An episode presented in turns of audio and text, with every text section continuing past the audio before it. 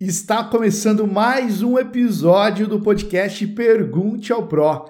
Aqui nós entrevistamos jogadores profissionais de cash game. E se você não me conhece, meu nome é Drauzio Assunção e eu sou mentor de alta performance para jogadores de cash game. E segue lá, arroba Drauzio Assunção e arroba Cash Game Channel.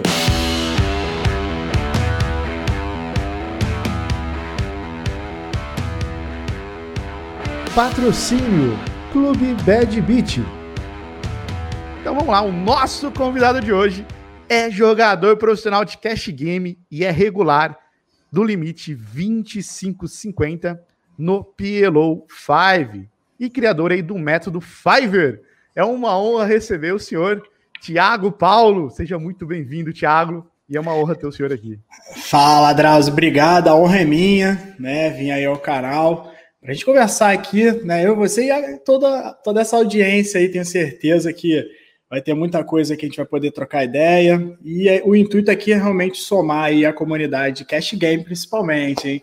Eu, sou, eu falo que eu sou casheiro, cara. Sempre tive, né, a, a action voltada mais para cash, não para torneio.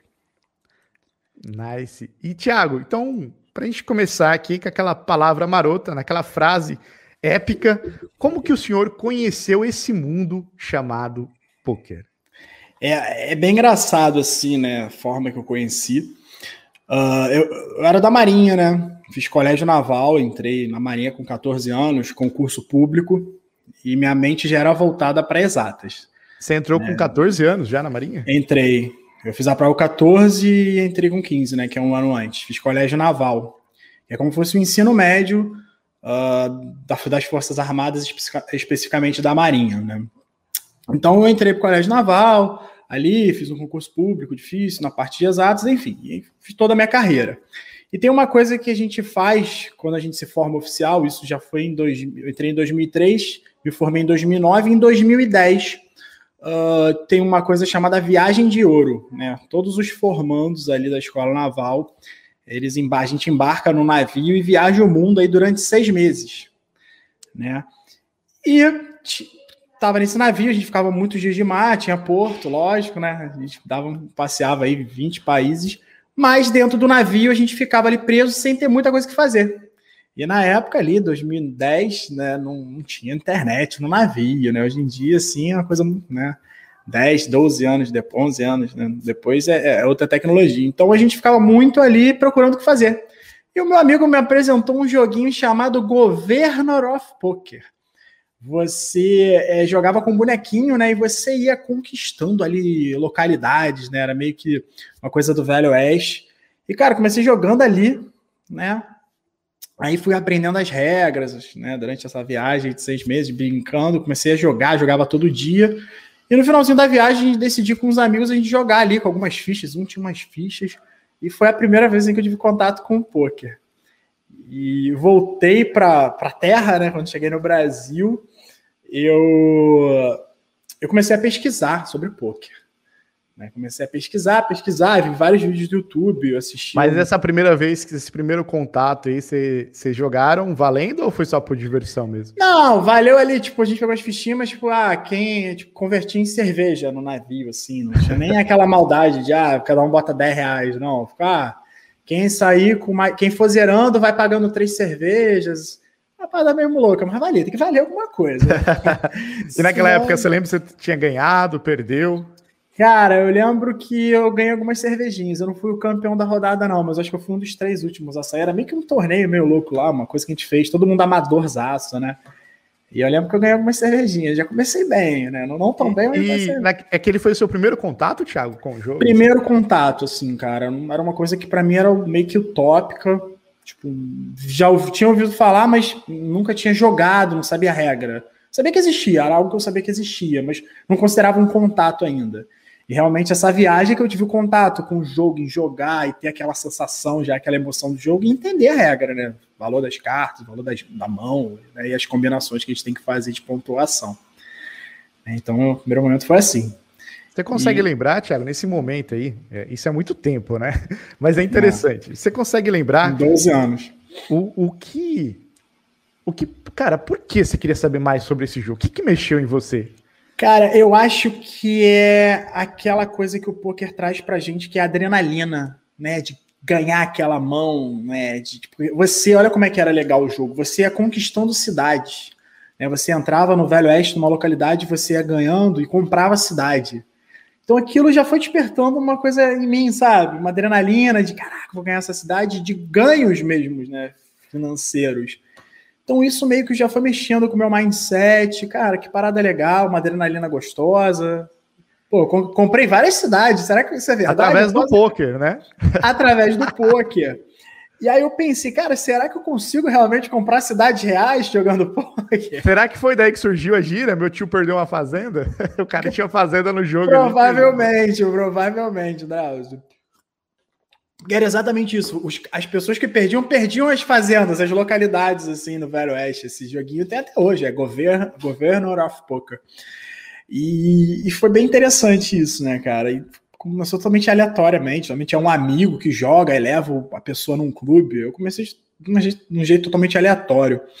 Aí cheguei em casa, comecei a pesquisar, cara. Google, é, e aí vi que tinha gente que ganhava milhões com isso, cara que ganhou WSOP, eu fui descobrir o que era WSOP, descobri que tinha torneio. É, aí, aí, aí esquece, eu sou muito focado. Aí quando eu comecei a ver que isso dava dinheiro e, e, era uma coisa muito prazerosa, adrenalina envolvida, aí eu comecei a estudar, vi que tinha muita matemática envolvida, psicologia, aí me apaixonei. Aí virou paixão, cara. Virou paixão. Então, meus primeiros contatos foram assim. Aí vai se alongando a história, até, até o, o change que eu fiz na vida, maluco assim, para tornar jogador profissional.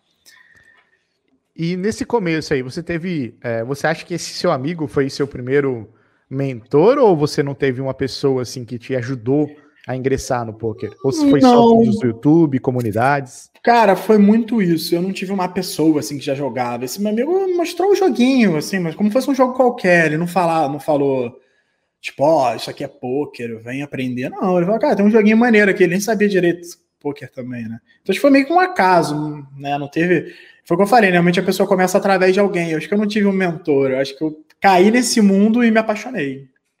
Óbvio que a gente tem inspirações depois, né? Depois que eu entrei no meio, eu via pô, o Phil Ive, aqueles vídeos dele, Daniel Negriano, né? A gente começa aí com, essas inspirações.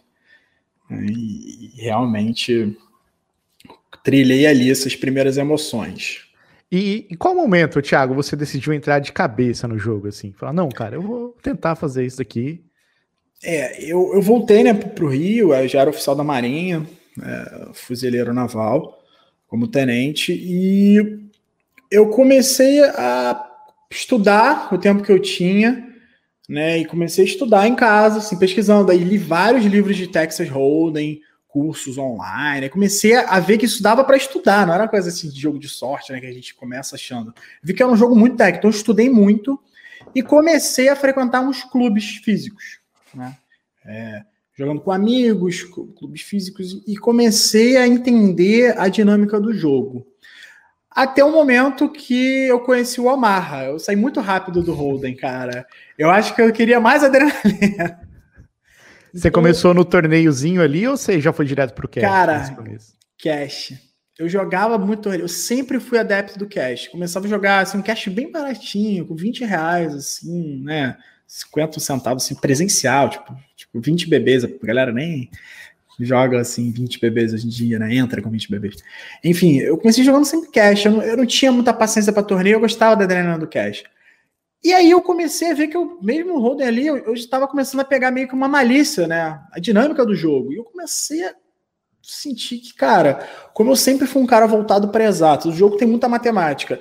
E eu tenho uma formação psicológica muito boa por ter sido militar, controle emocional, disciplina, esses fatores, né? disciplina. Então, todos esses fatores somados me ajudaram muito. Então, eu comecei a ganhar. Quando eu comecei a ganhar dinheiro. Isso era em qual, qual época? Você lembra a data? Cara, aí já começou assim em 2012, 2013. De 2013 para lá que eu comecei a dar um gás mesmo. Já começava a, a, a não ser um, um eu não era tipo, não considerava um jogador profissional ainda, porque eu continuei na Marinha. E é, tinha o poker como um hobby lucrativo, vamos dizer assim. Ah, então é depois de 2012, 2013. E foi, foi aumentando essa frequência. Chegou um momento que eu tava ganhando mais com poker do que na marinha. Foi aí que eu falei, cara, se eu tô fazendo os dois e eu tô ganhando mais em um no poker, se eu só fizer o poker, eu vou ganhar três vezes mais. Então aí tive esse estalo, aí comecei a estudar muito mais, né? Jogava marra presencial. E uh, acho que um, um, meio que um divisor de águas foi eu começar a jogar no PP Poker, no aplicativo, quando lançou, há uns três anos atrás. Eu deve ter sido um dos primeiros que começou a jogar o PP Poker aí, né, o aplicativo. E ali acho que foi um divisor de águas. Antes dele eu já me considerava um jogador quase profissional, porque eu já estava levando muito a sério o poker. Mas quando eu comecei a jogar online e jogar em casa, poder volumar mais, né? Porque como eu estava conciliando, eu não conseguia volumar tanto. Eu jogava às vezes só à noite. Quando eu comecei a jogar online, que eu podia abrir quatro telas e jogar quatro mesas ao mesmo tempo, meu volume aumentou, meu lucro aumentou. Eu falei, cara, dá para ver só disso. Dá para ver só de poker online. Abro quatro telas, oito horas por dia, pô, vou ganhar muito dinheiro. Esquece a marinha. E aí tomei essa decisão já como capitão, meu filho pequeno, assim, tipo, de largar e me tornar só. Aí já era capitão já na Marinha? Já era capitão, doideira. Filho pequeno. E era período integral que você ficava lá ou era só um Não, não, era. Era trabalho normal, assim, né? De 8 às 4, no, no batalhão. Uhum. E saía e eu conseguia conciliar, né? Mais na parte noturna. É, mas aí ficou ficou meio que tipo, ah, cara, eu gosto muito mais do poker e tô ganhando mais, então não faz sentido. É, é um risco que a gente, pô, na verdade a gente fica achando que é um risco, mas na verdade não é um risco, né? Você está se apegou muito a algo que você vê que é lucrativo, você tem uma um perfil para aquilo. Acho que ser jogador de, de poker, as pessoas acham que é fácil, não é. Eu acho que você tem que ter muito perfil. E quem acha que não tem perfil, às vezes tem né? Só não se dedicou ao ponto de, de estar enquadrado dentro daquele perfil. É, então, nesses idos aí de, de 2018, eu já estava levando o poker muito mais a sério, larguei depois de um ano, e aí viver, comecei a ver só exclusivamente de poker. Aí que minha vida deu uma guinada totalmente. Tipo, o poker me trouxe frutos absurdos, assim, que acho que jamais teria no meu emprego anterior, né? Isso é fato. Nesse começo aí, né, que você estava é uma pergunta muito interessante. Como você conciliava o poker com a marinha? Não, é, não era difícil, cara? Cara, era. Era bastante. Mas eu fazia uma. Assim, eu sempre fui muito agitado. Eu preenchi o meu dia 24 horas, cara. Eu, eu, quando eu terminei a Marinha ali, eu cheguei um tempo até a fazer faculdade, me formei, então era uma parada muito louca. Eu conseguia conciliar a faculdade com a Marinha. Não sei, não me, não pergunta agora que eu não sei de onde eu tirava tempo. Eu acho que meu dia tinha umas 30 horas. Mas é, eu normalmente saía do trabalho ali quatro pouco, quatro pouquinho, ia, malhava, né? Sempre gostei de fazer academia, ia para o clube de pôquer. Ou para o home game. Eu ia para muito home game. Aqui no Rio tinha muito home game bom, sabe? De cash forte, cash caro, com várias estrelas. Ali foi bom também, que eu ganhava bastante dinheiro. Então, às vezes, ficava numa mesinha ali, três, quatro horas de cash, pô, ganhava bem. Então, às vezes, de 5 às 9, a chegar às nove e pouco, não jogava todo dia, né? Senão a mulher larga. Mas, mas, tipo, jogava assim duas, três vezes na semana e um diazinho, uma tarde de final de semana. Assim, meu volume era muito baixo. Por isso que quando eu pensei, falei, cara, se eu aumentar meu volume, eu vou arrebentar. Né? Então, tipo assim, fazer mil, dois mil, dois mil numa sessão de cash game, nesse home game, que era muito bom. Cara, era tranquilo, era só não tiltar, jogar o Beabá, fazia 2 mil ali. Jogava com né, uma galera muito. poder aquisitivo muito alto e conhecimento de técnico baixo. Então, a lucratividade era rápida, por isso que eu conseguia conciliar. Eu não ganhava rios de dinheiro, mas ganhava mais que na Marinha. É, mas, mas realmente. o salário que você ganhava na Marinha, no caso, né? Mais que o salário que eu ganhava na, na Marinha, com certeza, né? E, e, eu trabalhava às vezes com meta, tipo, ah, se eu fizer 3 mil na semana jogando live, eu parava. E na Marinha, tipo, eu ganhava 10, assim, na época. Né, líquido.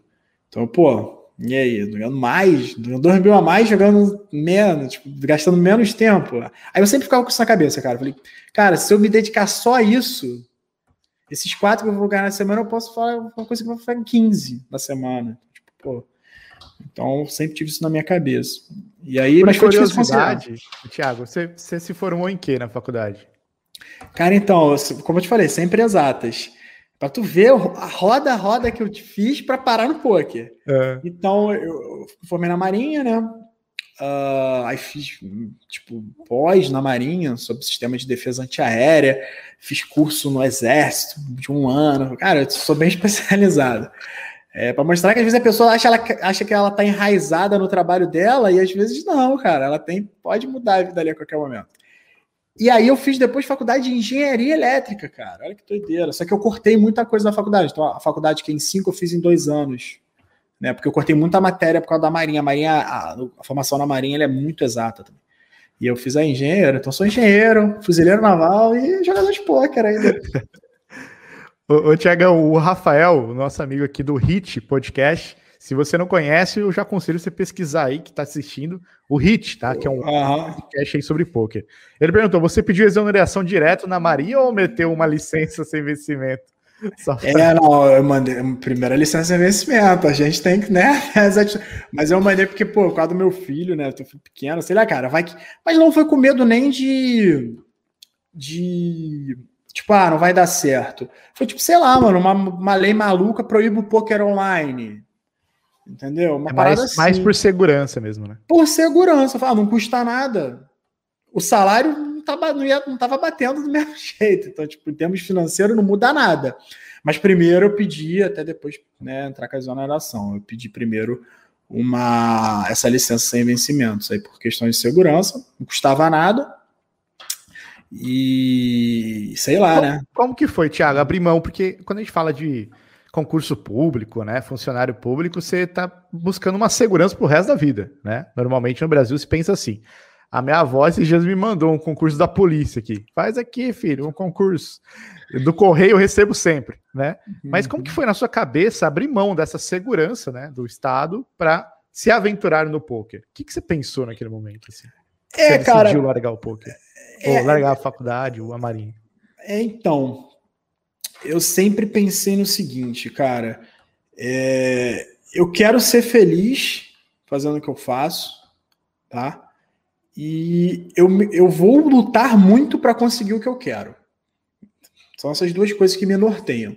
Então, cara, eu quero fazer uma coisa que eu gosto muito, é jogar poker. Eu amo jogar poker, mano. Cara, é, é muito bom você ganhar dinheiro fazendo uma coisa que você gosta, que você acorda tipo, feliz. Tipo, pô, quero grindar né? E toda essa flexibilidade que o poker, principalmente jogador de cash, tem. Né? Então, isso foi um fator ali que me motivava. E segundo, eu falei, cara, não tem como dar errado. Tipo, eu vou me dedicar muito. Eu já tinha uma. Você já tinha certeza já que ia dar certo. É, e eu falei, cara, não vou ter esse medo. Né, dá um friozinho na barriga, óbvio, não vou falar aqui que não que dá, né? Não, não sou hipócrita. Dá um friozinho na barriga de tomar essa decisão. Mas é aquilo, quando você está focado, você sabe que você está fazendo tudo. Eu pensava assim, cara, com a minha dedicação, meu preparo, se eu não ganhar no cash game, ainda mais no Amarra 5 cartas, que eu me, me adaptei muito a essa modalidade depois que eu comecei a estudar, acho que foi a que eu mais me adaptei pelo meu perfil, não sei. É, eu falei, cara, se eu não ganhar dinheiro com isso aqui, ninguém ganha. Tenho certeza. Então, assim, uma confiança grande, mas uma confiança racional, né?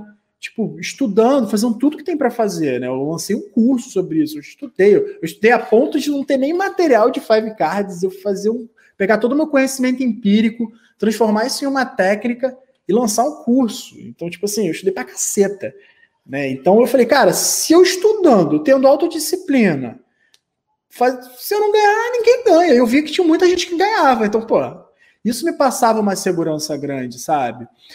E, o poker, eu acho que o futuro do poker, acho não, o futuro do poker ainda é muito promissor, né? A gente vê, já acabaram praticamente os preconceitos, a gente vê né, mais e mais o poker sendo divulgado, projetos no Brasil aqui de, de abrir cassinos que vão dar mais espaço ainda para o poker, óbvio que são diferentes, né? Cassino, jogo de azar, poker, né, esporte da mente, mas vai abrir mais espaço, vai ter clubes maiores, né? Enfim, então, tipo assim, é, é uma parada que eu, essa, passava na minha cabeça e saía logo, porque é algo que, que, que, eu me garanto e eu sei que eu estou fazendo a coisa certa. E o futuro é muito promissor. Então eu falei assim, cara, a probabilidade de, dar, de dar errado eu jogando e sei lá, e acontecer alguma coisa, é a mesma coisa de o Brasil entrar em guerra e eu morrer na guerra como militar. Então, se eu tenho medo, se eu tinha medo de largar isso para ser jogador de poker, eu tenho que ter medo também lá de Brasil entrar em guerra e morrer na guerra. Né? Então. Você já foi preparado para suprir o medo ali, né? Já para enfrentar uma possível guerra. Então, o poker para você não, não era nada comparado pelo treinamento que você passou ali no exército. Não, com certeza. É na Marinha, né? No caso. É, na Exatamente. Marinha, é, com certeza, Drauzio. Então, assim, minha cabeça está sempre preparada. E, e, é o que eu falo, eu falo para todo mundo minha, que me segue lá no Instagram e para vocês aqui. Cara, você pode ter certeza, quando você faz o que você gosta e, você se de, você dedica, né, com, de uma forma legal, você pode ter certeza que isso aí vai dar certo. Né? Você tem que ter aí motivação, né, determinação e disciplina. Acabou. Tu é motivado, determinado, disciplinado, o que você fizer na vida vai dar certo. Se começar a vender caneta, e for motivado, determinado, vou vender caneta pra caramba, vou ser o melhor vendedor lobo de do Wall Street, né? Lobo de Wall Exato. Street caneta. Me vende essa caneta aqui. Exato. Então, tipo, cara, é isso. Não, não precisa. Eu, eu, eu, sei que dá esse receio. Muita gente tem esse receio, ainda mais com, com preconceito da família, né? É, é complicado, mas só fazer o certo que no final dá tudo certo. Pegando esse gancho teu, é, duas perguntas, o Thiago. Uhum. Quanto tempo demorou para você ali conciliar o poker até você decidir largar a marinha e viver do poker? Quanto tempo demorou?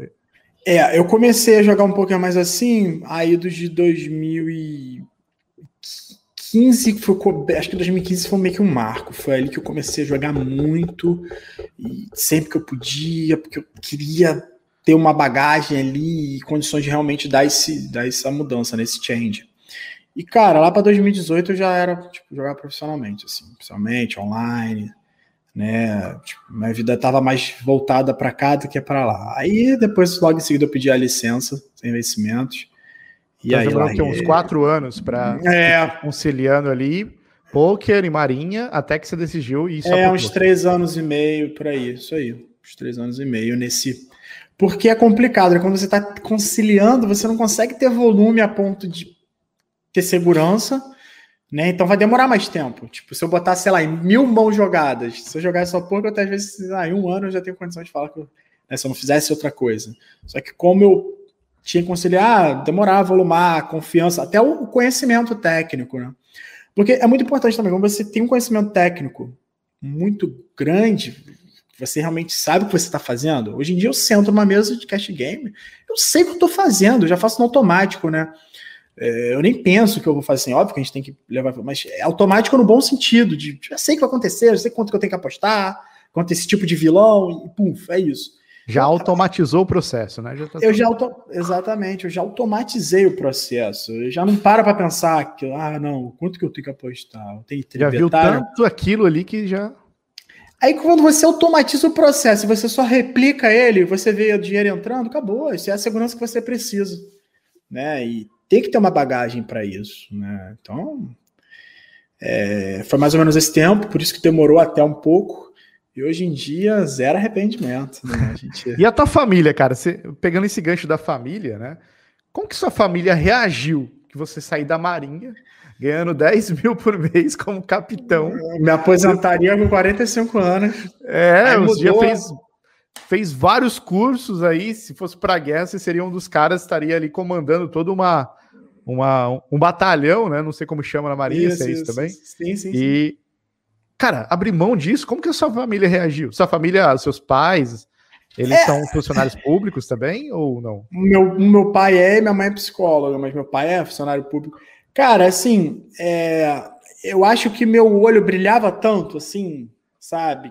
Que, a, quando você vai fazendo a coisa ali de, de forma é, racional e, e, as pessoas que estão à sua volta entendem isso, tipo, eu não ficava jogando bêbado e levando o poker uma brincadeira. Eles me viam estudando, me viam disciplinados, me viam triste quando perdi, não me viam tirando onda, que ah, ganhei pra caramba. Não, eles me viam de uma forma disciplinada.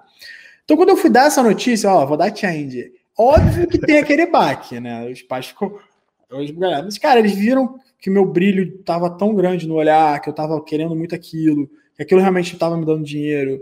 e que eu estava me comportando como um atleta da mente, que esse é um problema do jogador de poker que tem problema com a família. Aí você, ah, minha mãe não gosta de jogar de poker, mas o cara joga bebendo com os amigos, gritaria, olha a imagem que ela tem do, né, do nosso esporte da mente. Parece estar tá jogando truco, né?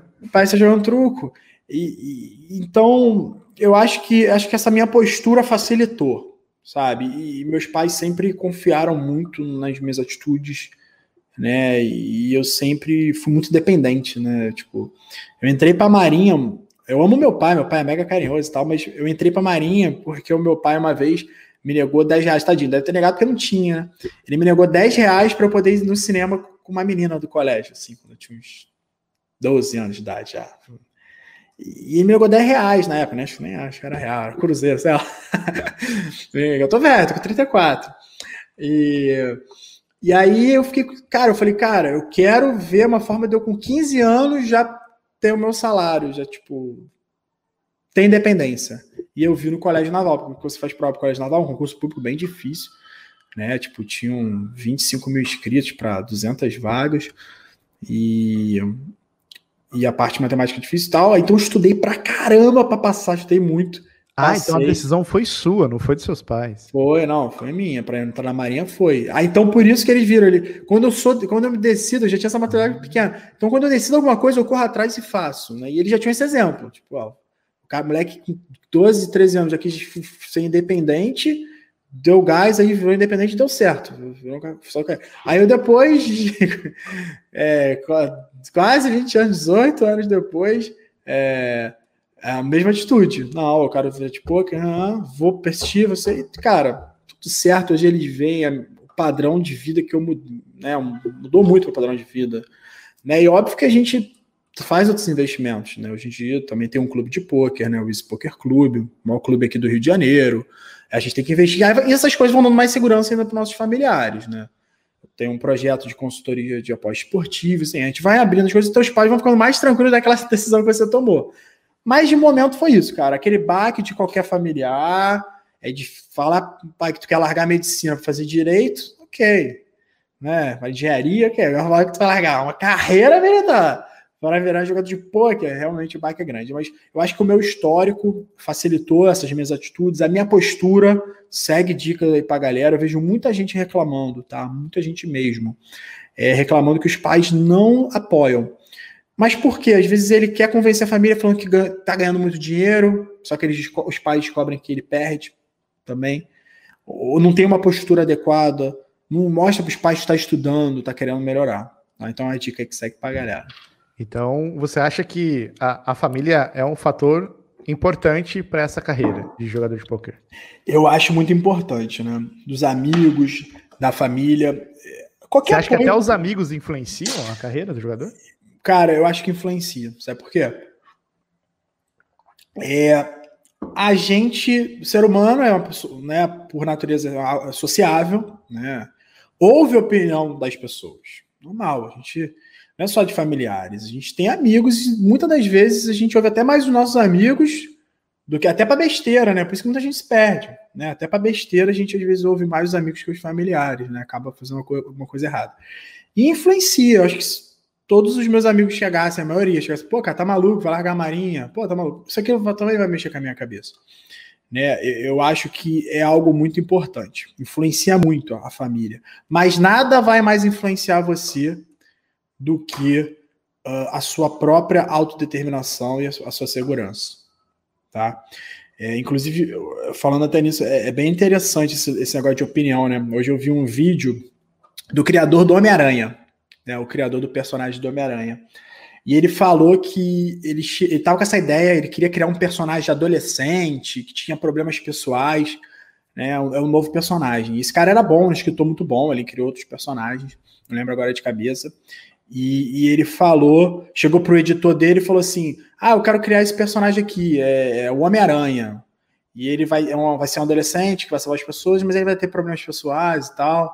Acho que é uma coisa da geração. Aí o diretor riu dele, né? Começou a rir. Cara, pior ideia do mundo que você teve. Cara, ninguém gosta de aranha, nem que tem medo de aranha. Adolescente, herói tem que ser um cara mais velho, sério. É, e, pô, é, com problemas pessoais, o herói tem que ser um cara sem problemas. Aí esse diretor foi meio cabisbaixo, que ninguém apoiava ele, né? O diretor aí também falou com outro, também riu dele. Né? Tô fazendo uma analogia aqui com a, com a situação acho que familiar, e essa passagem é muito interessante. Eu até postei no meu Instagram pessoal esse vídeo. E aí ele chega e tem um outro editor que está com uma revista quase aposentando. Aí ele, como ele ficou na cabeça dele que ele queria fazer esse personagem, ele passou para esse outro editor que estava com essa revista capengando. Cara, foi um sucesso de vendas absurdo. Tipo, o cara bombou Homem-Aranha até hoje, né? Quem não gosta do Homem-Aranha? Todo mundo se amarra nos filmes do Homem-Aranha. Então é bem isso, né? Acho que fazer uma analogia para nossa, nossa conversa aqui, acho que é bem isso. É, se você tá com essa ideia, você tá com aquilo dentro de você, você né, quer realmente fazer algo, se tornar um jogador profissional de poker, por mais que as pessoas não te apoiem, tá? Corre atrás, seja forte, mostre para as pessoas realmente o que você pode conseguir com aquilo e como você gosta de fazer aquilo que vai, elas vão te apoiar em algum momento. Então, nesse momento aí, para você convencer seus pais, foi você mostrar para eles né, que não falar, você mostrou através de comportamentos ali para provar que você era determinado bastante para fazer o que você quisesse da sua vida. Então, com 12 anos, começou a se inscrever para o Colégio Naval, estudou, foi lá, passou, ficou quantos, quantos anos lá? Ah, foi dos 14, ah, uns 14 anos aí, mais ou menos. 14 anos no colégio. Então fica muito difícil você ser questionado, né, para você tomar essa decisão, porque você já estava praticamente independente ali, né? Você não tinha mais esse, é, é, esse, essa precisão ali dos seus pais, porque já ganhava seu dinheiro, já tinha seu espaço, já fez toda a, a sua vida nesse processo. E para quem hoje, o, o, o Thiago, para para pensar, a gente recebe muito que a família impacta muito na carreira do jogador, certo? hoje, numa realidade onde que o, o, o jogador é jovem, igual o Homem-Aranha, né? É esse herói aí que está começando a carreira, ninguém acredita nele. Numa situação onde que ele vive com os pais, ele depende dos pais, ele não tem os 10 reais também para ir para o cinema.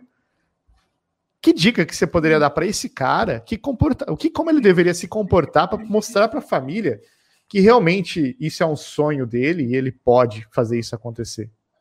Para que a família acredite nele. É, ele, ele tem algumas opções, né? Eu acho que a primeira, se ele tem uma condição ali financeira ainda, né? Precisa ajudar pai e mãe, ele tem um, pai e mãe para tentar uh, que ajude ele, ele pode ser claro, franco, falar o que ele quer e entrar para um time. Acho que um time é uma solução para um jogador iniciante, time de cash game, time de torneio que seja, time de poker. Tá? Porque aí ele não vai ter um investimento, mas o time vai dar, ele vai crescer, vai ter uma lucratividade. Tá? Então acho que é um bom caminho. Aí mostra para o pai, para a mãe que está dentro de um time de pôquer, né? O time sério, tem contrato, tem tudo. E você vai para esse caminho trilha, né? Uh, no caso de. Aí pode ser que a lucratividade demore um pouco a vir, mas ele tem a segurança dos pais. Agora, cara, uma pessoa que realmente precisa trabalhar para ter o dinheiro do dia a dia, mas também quer investir em pouco, faz igual a mim, tenta conciliar. Dorme menos, vai dormir seis horas no mínimo. Dá para arranjar tempo. Não dá para ser um jogador profissional ganhar dinheiro jogando pouco e trabalhando, mas dá para conciliar e vai demorar mais tempo. Quem teve uma condição ali de novo, ah, com 16 anos, vou ser jogador, chegou pro pai, vou ser jogador de poker. O pai apoiou, toma aí, meu filho, vou te dar até uma mesada por mês. É sonho. Esse cara aí, em dois, três anos sendo disciplinado, vai ser um excelente jogador. Agora, no caso do cara que precisa realmente ter um dinheiro para sobreviver, que os pais não conseguem nem bancar ou dar uma ajuda, é isso. Entrar para um time, se puder ficar em casa, se tiver que trabalhar, aí é o mais doído, vai demorar mais, mas vai chegar lá. Como eu conselhei, pô, comecei conciliando. Então trabalha, faz a faculdade, às vezes uma pessoa nova tá na faculdade, dá para conciliar. Às vezes faculdade de meio período, faz a faculdade de manhã, à tarde, à tarde e noite grinda, estuda à tarde, grinda à noite. Talvez demore um pouco mais tempo, mas dá. Mas eu acho que é são esses caminhos mais fáceis aí para trilhar e convencer. E realmente, né, não basta convencer, né, Drauzio? Tem que realmente ser efetivo. Ah, convencer para ser jogador de poker, mas eu não tenho condições de ser jogador de poker. Não tenho conhecimento técnico, não tenho maturidade emocional.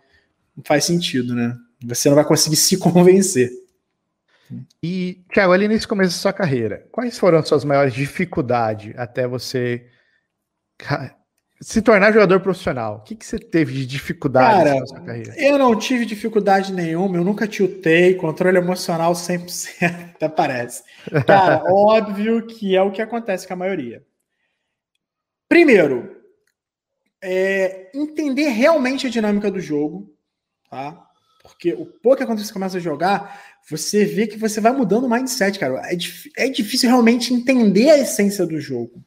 Né? A gente vem com muitas confusões ali técnicas. A gente acha que é de um jeito, é como você vai estudar odds, né? A implied odds, né? A, a, né? a, a, a equidade da mão versus pot odds, toda aquela matemática, você vê, caraca, eu nem sabia disso. Então, assim, o teu engrandecimento técnico e essa mudança, ela vai mudando, isso é uma dificuldade que você tem que ter maturidade para ir assimilando, tem que ir realmente estudando. E é óbvio que o segundo, eu acho que muito forte, é, é controle emocional. Cara, controle emocional no início de poker para mim era muito difícil. Eu chutava fácil, não estava de ficar nervoso, mas eu saía muito do meu A-game. Acho que nem tinha A-game, era um B-game, mas já era um, um jogo bom ali para mim. Era um B-game, não era um A-game, mas Cara, é, controle emocional, duas coisas. Realmente, resumindo, né? Realmente entender a essência do poker, do jogo, da jogabilidade, de toda a matemática envolvida, de percepção dos adversários, adaptação field e essa parte de controle emocional. Sem dúvida alguma, me atrapalhou demais. Se eu tenho, se eu tenho o controle emocional que eu tenho hoje há cinco anos atrás, vai ter mais dinheiro que o Phil Ive aí, certeza. Você acha que a parte mental ela influencia muito no, no, no cash game? Demais. No cash game, então, o pessoal do torneio pode acordar, não, mas é, é, que, é que acontece. Eu tava falando até isso na minha live ontem, né, com a Thaís. Cara, o jogador de torneio, a, a frustração dele às vezes é bolhar uma FT. Cai do torneio, ele pô, cai, tem, assim, tem até ribai, lógico, né? E cash tem ribai infinito, né? Se você tiver um bankroll infinito. Mas Assim, ah, tá, tive que dar riba, ele tem uma certa frustração, perdeu a mão. Mas a do, do jogador de cash é mão a mão que ele perde. Qualquer pote alto que ele tem, perda, perca, perdão.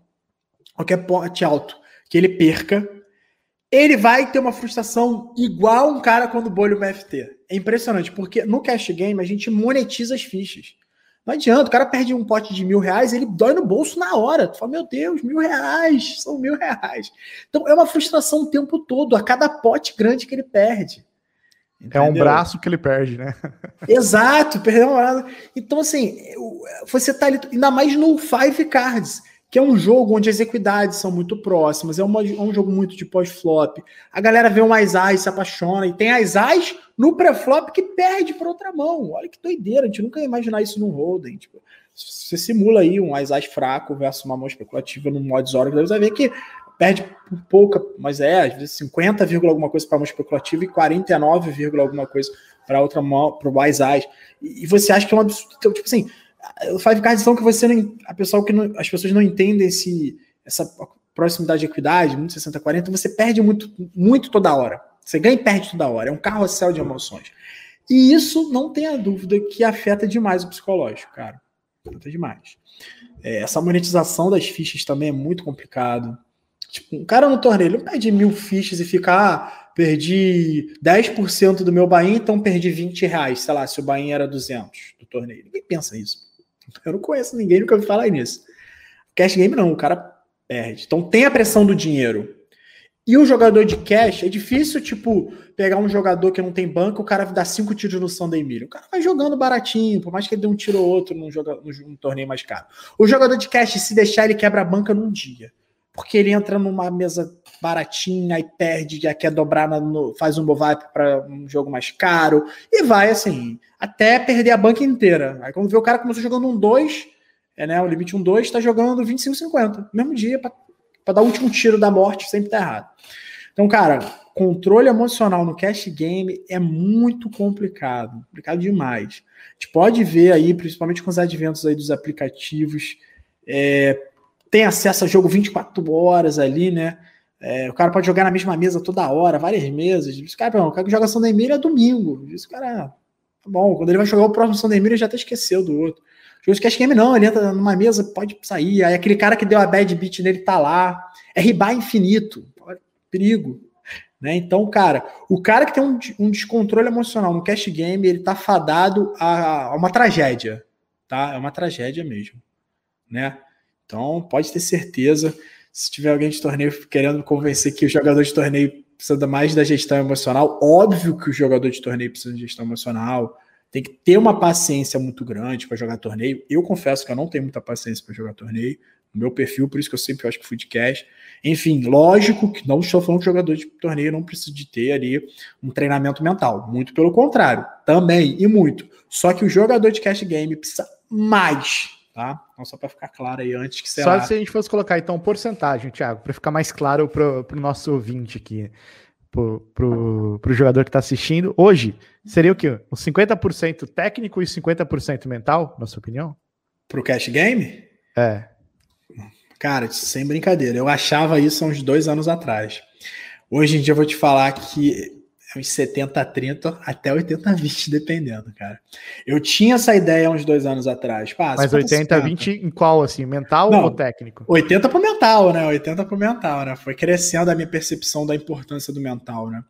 Com certeza. Eu achava que era 50, cara, 50% técnica, 50% né, mental. Cara, hoje eu vou te falar que tá mais de 70 mental, porque uh, a gente às vezes acaba aprendendo bem a técnica, só que a gente não consegue aplicar por causa do mental. Então, tipo, não adianta eu tá, eu ser o cara que mais sabe, vamos supor, né? Não falando que eu sou, mas vamos supor, por um exemplo. Vou nem me botar como exemplo, senão a galera vai falar que eu sou marrento. Vamos supor que o Drauzio é o melhor jogador, é o cara que tem o cara que mais sabe da técnica do Five Cards, tá? Você é o melhor jogador técnico de Five Cards, Drauzio. Tá? Ninguém sabe mais técnica que você. Se você não tem um controle emocional, você não vai conseguir aplicar 10% da tua técnica. Então, um cara que tem 20% só da tua técnica, tu é 100, tá? De 0 a 10, a tua escala de técnica é 10. Tem um jogador que de 0 a 10 a escala técnica dele é 2. Só que esse cara que tem 2, ele tem um controle emocional pica, tá? O cara é muito bom de, de controle emocional. Então ele consegue aplicar dois pontos na técnica. Você que, que é nota 10, se você tiver tiltado, você vai aplicar 10% da técnica, você vai ganhar um ponto na escala de 0 a 10. Então esse cara aqui, né, que tem menos técnica que você, ele vai estar na sua frente. Então, hoje em dia, eu sinto uma importância absurda do, do treinamento mental, cara. Tá? Não é porque você é treinador mental, não, tá? É porque eu tô falando de coração, tá? Então, é, é, isso aí, cara, foi uma percepção que eu tive. Eu tô dando essa virada na minha página, eu tô mostrando muita importância disso. Eu focava muito na técnica, e hoje eu estou focando muito nessa parte de treinamento e buscando experts aí do meu lado, que eu não sou formado em nada. Né? No máximo, minha mãe é psicóloga e assim, a gente vai ganhando casca, né? Vai ganhando uma casca aí por, por jogar muito tempo, uma casca emocional, mas não tem conhecimento técnico. Ô, ô Thiago, se a gente for lembrar lá da, da Marinha, você também fazia tiros, né? Pegava em armas, fazia treinamentos sim, sim. assim.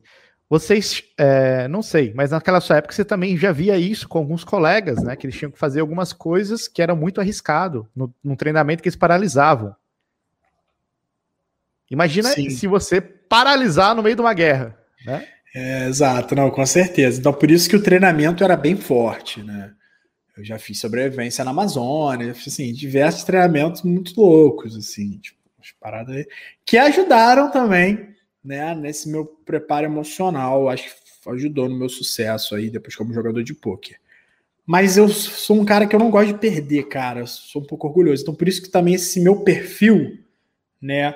Uh, isso é bom pra guerra, né? O cara que não quer perder na guerra é excelente. Mas pro poker, às vezes, não, porque a gente tem que lidar com a perda. Porque na guerra eu perdi, morri, perdi, né? Perder na guerra é morrer, né? Perder na guerra é isso.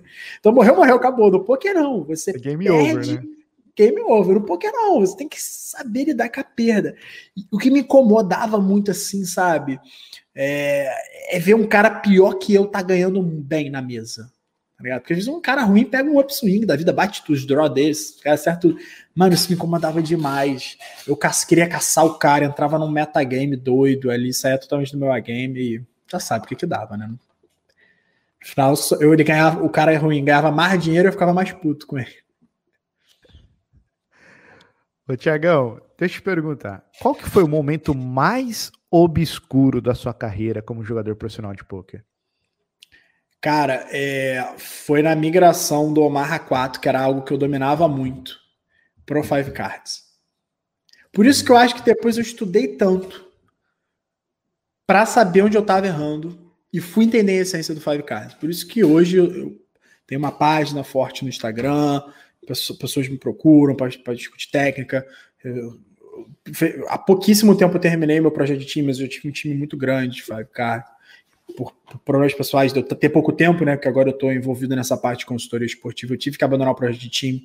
Por isso que eu, eu acho que eu tenho tanta bagagem para passar, cara, com toda a humildade do mundo, mas por causa disso. Acho que o momento mais obscuro foi nessa mudança, porque eu era bom de quatro cartas. Cash game, eu ia em clube, eu viajava o Brasil, pô, matava o field no quatro cartas no cash, é, aqui no Rio. Quando eu migrei para online, que eu fui jogar o PP Poker e começou o Five Cards, eu tomei muita porrada. Muita, muita. Tipo, Você chegou a entrar numa DAO muito profunda? Muito forte. Tipo, eu lembro que eu perdi 50 mil rápido, assim, no Baby Poker. E na época eu jogava, tipo, 2-4, assim, sabe? 2-4, 5-10 no máximo. E você jogava por tipo, conta? Quebrei uma banca, por conta, por conta. Então, eu perdi 50 mil muito rápido, assim, quando eu comecei a jogar Five Cards. Né? Cara, eu sou mega transparente, eu falo isso. Eu comecei jogando Five Cards, eu perdi 50 mil jogando 2-4, eu quebrei uma banca. Né? Porque você, para jogar 2-4 ali, cara se você tiver ali, entrar com 400 na mesa, uma banca tranquila, né, vai gerar ali em torno de 20 mil reais, né, você ter 50, né, bains ali de, de né, de, é, 50 average bains, bains médios, você entrar sempre com 100 BB. E aí eu quebrei duas vezes e meia uma banca saudável, olha que doideira, tá ligado? Pra tu ver o quanto eu me afundei. Não, não entendi a essência, né? Então foi uma, sensação muito de perda. Eu falei, caramba, que ferrou. Acho que eu não desaprendi a jogar, não sei jogar essa modalidade. Como muita gente, né, Drauzio? Muita gente vai pro Five Cards, não entende a essência do jogo. Você acha que muda muito do 4 para 5? Muito. Não só pela técnica, não só pela, pela jogabilidade, sim, mas pelo field que a gente encontra. Tá? É, a primeira coisa é a essência, muda. Ah, uma carta mais muda, muda muita coisa. Primeiro que no Five Cards tu não tem medo nuts. Já começa assim. Então, tu tá sem minutos, aí tu já, o cara posta, tu já se treme todo. Ai, meu Deus. Isso no quatro cartas, tu tem um flush sem minutos, tu ainda se sente um, mais confortável para dar um call, por exemplo. Uma seguida para baixo. Então, isso é uma das coisas, né? É, o perfil dos jogadores. Five Cards tem muito cara que é, é muito agressivo mesmo, louco, quer ir para bingo toda hora. E esses caras irritam a gente quando eles começam a acertar. Tá? Então tem um fator emocional também ligado ao Five Cards nesse sentido. Né? Que, que as pessoas elas entram nessa de começar a se envolver com jogadores. Enfim, tem um contexto diferente, não só a técnica em si, ah, muda um pouco, as equidades também. Por exemplo, um Aizaz no Holden contra uma mão assim, né, aleatória ali, um valete dama, né, vai dar um 80-20, né, mais ágil no Omaha 4 vai dar por, por volta de 70-30. No Five Cards a gente já pega muito 60-40, 56-44, flip e as perdendo. No Five Cards, o As pré-flop já pode perder para umas mãos específicas. Um As single ali desconectado para um 8, 9, 10 vala dama, double suited. Tipo, vai estar tá perdendo no pré-flop. Então muda já a própria jogabilidade, a matemática já muda. Mas isso que eu te falei, perfil. O público recreativo foi seduzido muito pro Five Cards. Então, para quem é jogador profissional, isso é um sonho, mas para quem é jogador amador, pode ser um pesadelo. Porque o cara vai se envolver naquilo psicológico ali do jogador, vai achar o cara tendo pro bingo, vai querer ir pro bingo com o cara e quebra a banca. Tá? Mas não tenha dúvida aí que, que tem diferença. Nessa ah. época você já era profissional de quatro cartas. Aí você migrou por cinco cartas, tomou essa porrada de 50 mil.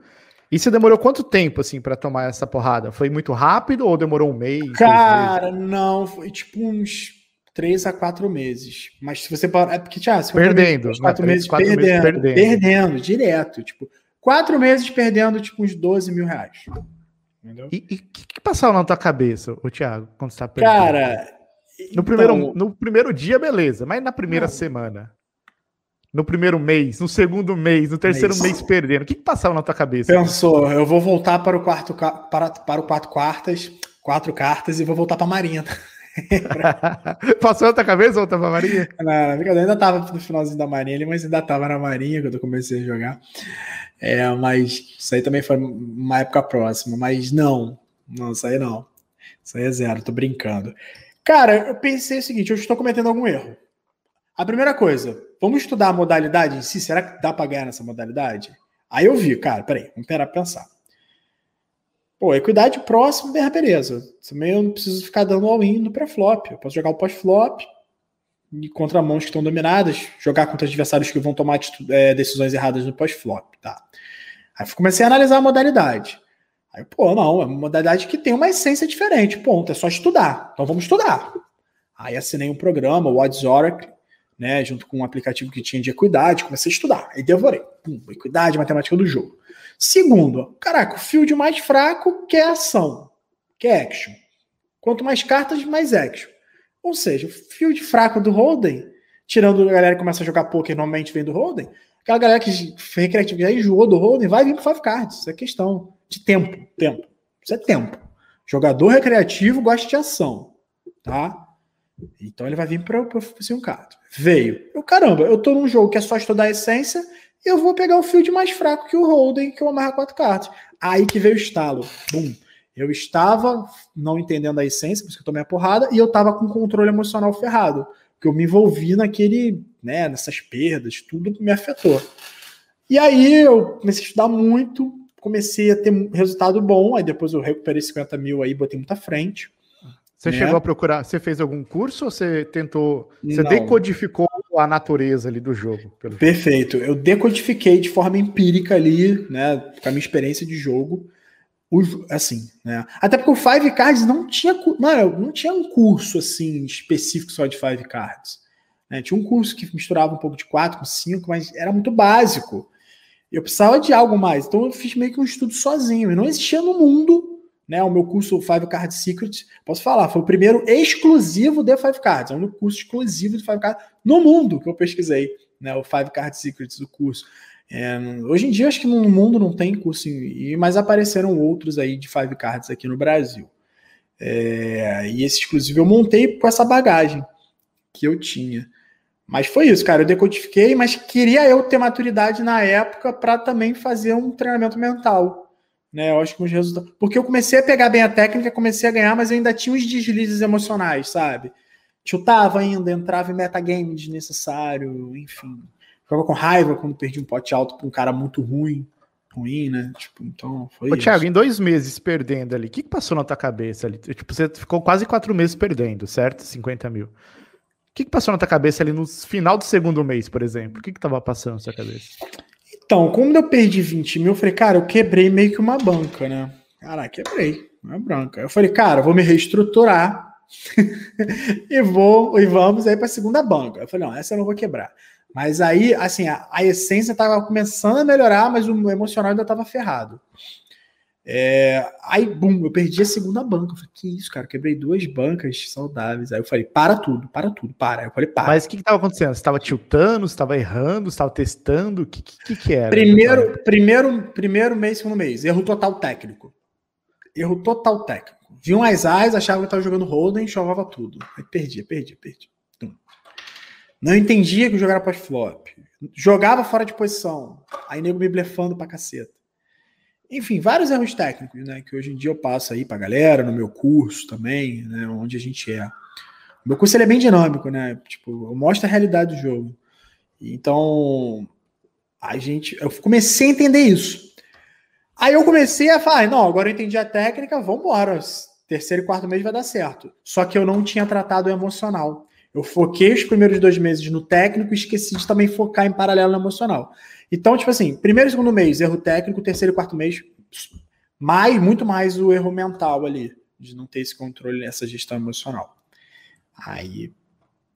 Aí, quando, aí no quarto mês que eu falei, cara, quebrei na banca, peraí, tem alguma coisa ainda errada. Aí eu fui fazer umas hand review, eu falei, olha o que eu fiz nessa mão, cara. Eu tava tiltado com certeza, que doideira. Eu comecei a fazer hand review e falei, que isso, cara? Eu tava, sei lá, off, eu tava, sei lá, na lua jogando essa Tava em Nárnia, né?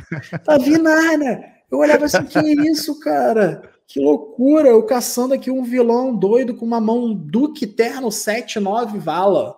Só pra ah, fazer dois pares com esse louco. Tipo assim. Vai bater, vai bater. Agora vai bater, não é possível, Ivara. Agora bate. Meu irmão, teve um dia que eu tava vendo meu VPP devia estar uns 70%. Tipo, eu tava jogando todas as mãos, descontrolado total emocionalmente.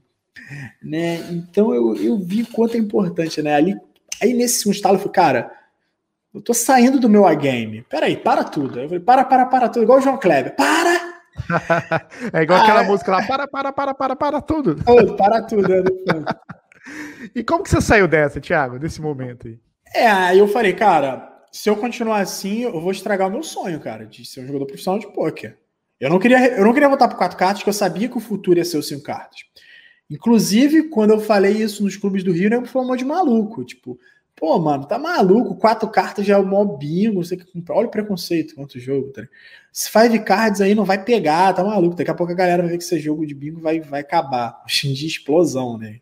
Os aplicativos bombando de cash game cinco cartas, né? E, e eu falei, cara, é burrice eu voltar para quatro cartas.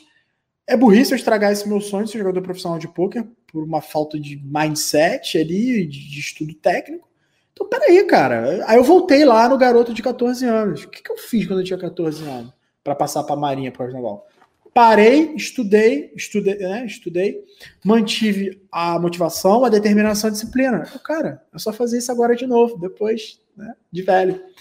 Parei, aí eu fiz, fiquei um ano sem jogar. Um ano, perdão, fiquei um mês sem jogar, só estudando, estudando fazendo hand review. Máximo hand review que eu fiz. Do jogo Era... que você já tinha feito, do o jogo que eu já tinha perdido. Isso, do jogo que eu tinha perdido. Eu, tinha, né, eu sempre salvava algumas mãos assim.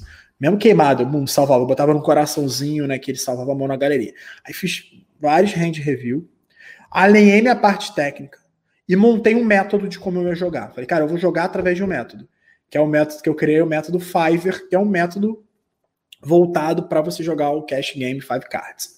É, e fui meio que elaborando em paralelo. Aí eu fui, fui, criando isso na minha cabeça e esquematizando ali, escrevendo o que, que, eu deveria fazer, como que eu jogo contra um vilão, como que eu jogo, contra, como que eu jogo contra um lose aggressive fora de posição, o que, eu tenho que analisar do jogo para tomar decisão, o que, eu vou fazer se eu sentir que eu estou tiltando, né?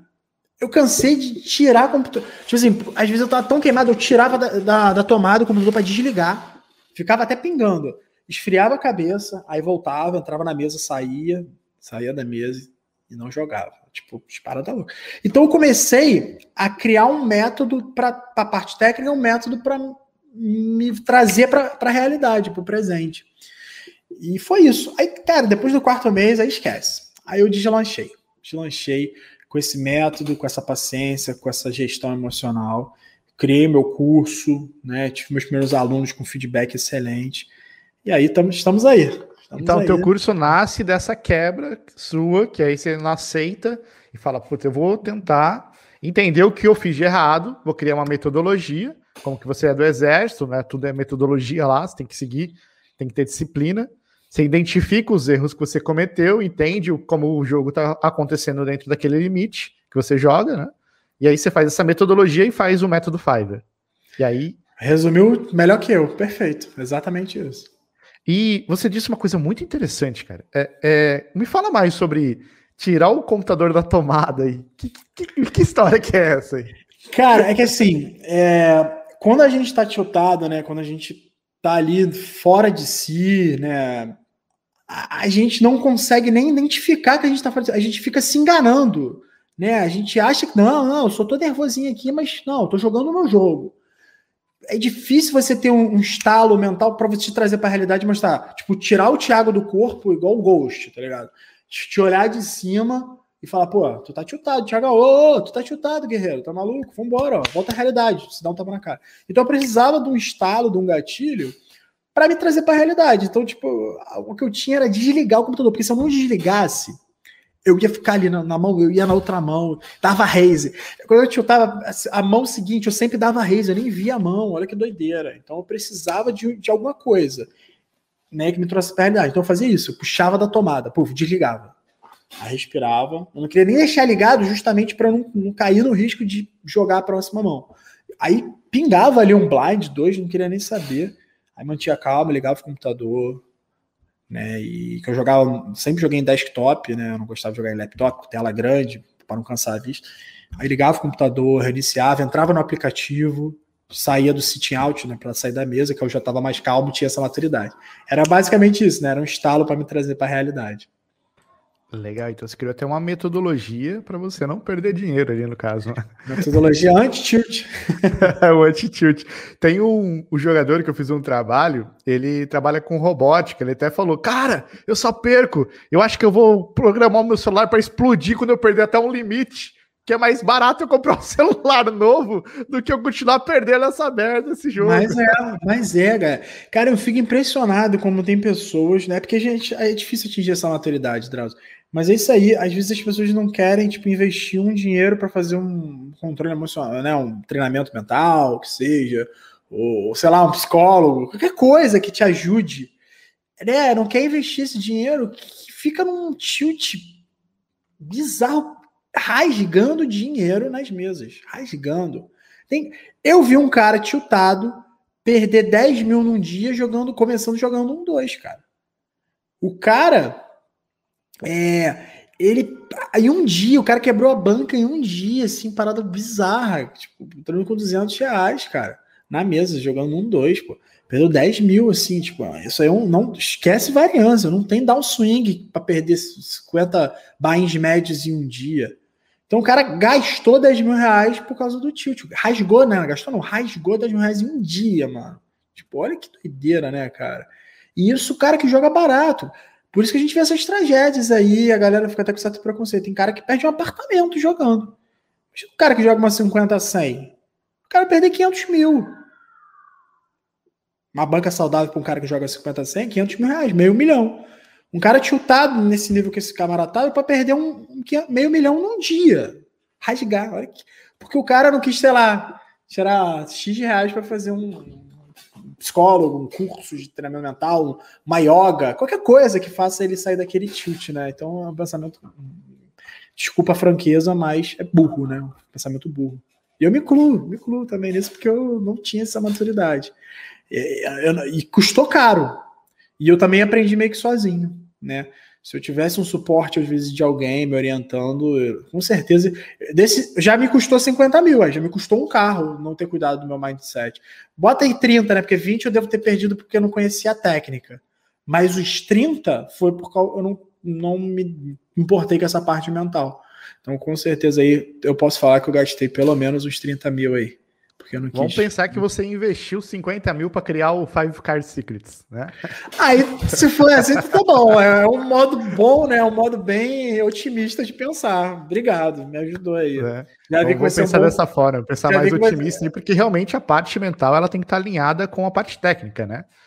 Uma coisa que a gente fala também, né, Thiago, aqui é que também não adianta você ser um Buda e perder teu monastério no jogo. Né? Você é. tem a parte técnica, igual você descobriu isso, né? Na, na pior situação possível, que foi ter que quebrar, para entender que você tem que mesclar as duas e existem momentos que uma impacta mais do que a outra. Então, isso foi um puta do insight naquele ah, momento.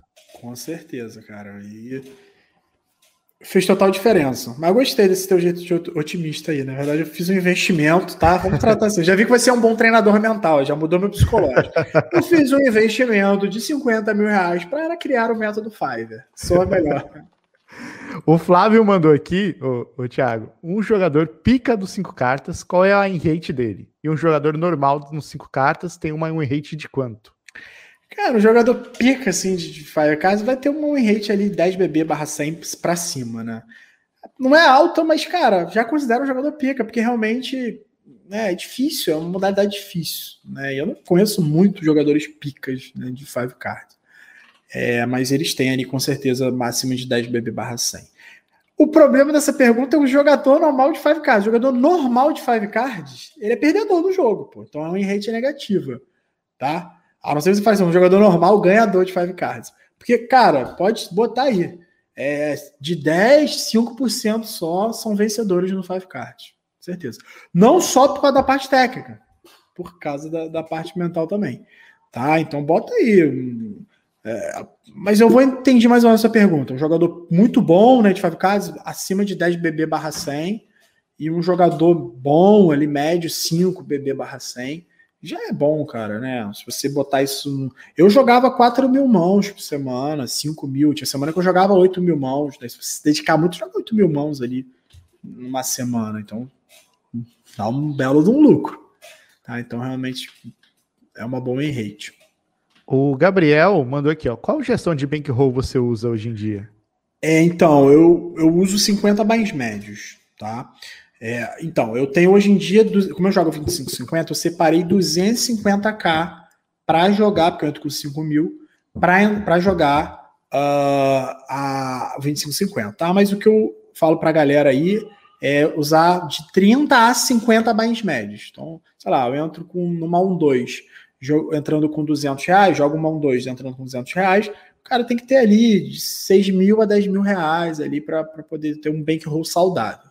Eu queria jogar ali a 50 100, né, um limite bom, né, financeiramente, mas eu peguei 250k de BR e investi na parte de apostas esportivas, né, na parte de consultoria esportiva que a gente montou, uma outra empresa minha, tá? Porque eu vi que é um mercado muito bom, tá? Mas falando do poker é mais ou menos essa gestão.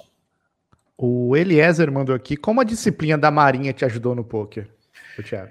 Cara, ajudou bastante.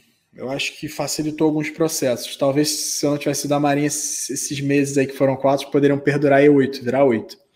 Por quê? É, a Marinha me ajudou muito na parte de disciplina, demais, e autoconhecimento, né? Autoconhecimento é importante pra caramba. Né? Autoconhecimento, porque na Marinha a gente é, é, é colocado à prova várias vezes por treinamentos muito exaustivos, sabe? É, e você acaba conhecendo o seu limite, seu mental, o seu corpo, né? E a sua mente, principalmente, tá? Então, autoconhecimento me ajuda demais. E disciplina, cara. Na Marinha você tem que ser altamente disciplinado. Então, hoje em dia eu sou chato com disciplina, cara. Eu, eu, como eu tô com pouco tempo para grindar, hoje em dia eu trabalho com é, stop game, tá? Eu, eu boto uma meta na semana que vai dar para pagar minhas contas ali tranquilas, né? Vai, aumentar meu patrimônio, enfim, é um dinheiro para fazer para poder tocar aí minha parte financeira. Então eu sou altamente disciplinado. Eu paro exatamente quando eu atingo aquele stop gain. E quando eu não atingo, eu falo para minha mulher, amor, final de semana aí, claro que a gente vai sair à noite, vamos tomar um vinhozinho, claro, mas ó, à tarde eu vou ter que fazer quatro horas de grind. Então, sou extremamente disciplinado em relação a isso. E é fundamental, galera, essas três coisas, não esqueçam: motivação, determinação e disciplina. É isso aqui. Não adianta ser motivado e não ser determinado. Não adianta ser determinado e não ser disciplinado, tá bom? Então, por favor. Tá? Aproveitando esse gancho aí do, do stop que você disse, ô Thiago, mandaram aqui no Instagram o Júlio. É, o que, que, o Thiago acha sobre stop win e stop loss? Você acha que é. o jogador deve usar isso ou isso é, é, é, balela? Vamos lá. Tem alguns fatores associados a isso aí. É, o stop win não faz sentido se você tiver tempo para grindar, tá? E você esteja numa, numa situação onde você está jogando seu game. Exemplo. Eu tenho condições de jogar 10 mil mãos essa semana, tá? tem condição, porque eu só, só grindo e tal. É, eu tô tranquilo, meu, meu psicológico tá ótimo para jogar, nada tá me afetando, eu tô tranquilo. Não faz sentido dar stop game, porque quanto mais você jogar, se você está batendo field, se, se sua rate é 10 BB barra 100, quanto mais mãos você jogar, né? 10 big blinds a cada 100 mãos, né? É uma, uma forma de calcular o win rate. Quanto mais mãos jogar, mais big blinds eu vou ganhar, mais dinheiro eu ganho. Então não faz sentido algum você botar stop game tá? Agora, por que, que eu boto stop game? Por causa disso, eu não tenho muito tempo para grindar e eu quero só fazer aquele dinheirinho, tá bom? Eu tenho outros projetos e tal, tenho meus alunos, tenho mentorias, tenho a parte de apostas esportivas, né? Ah, outros treinamentos, enfim. Então eu só quero fazer aquele ganho ali que eu sei que eu tenho condição de bater. Em algum momento da semana ali, a maioria das vezes eu bato. Você também me tirou, falar que sempre bato. Às vezes a gente tá o gás ali não bate, mas no mês no trimestre, a gente vai bater o, o ganho do trimestre, por exemplo. É, e stop loss? O stop loss também não faz sentido algum se você está perdendo. Você tem um bankroll uh, saudável, então não tem sentido você fazer o stop loss, a não ser que você esteja fora do seu game, você está perdendo, está com o seu psicológico afetado. Aí faz todo sentido. Cara, sei lá, toda vez que eu perco mais de mil bebês, dando um exemplo, tá?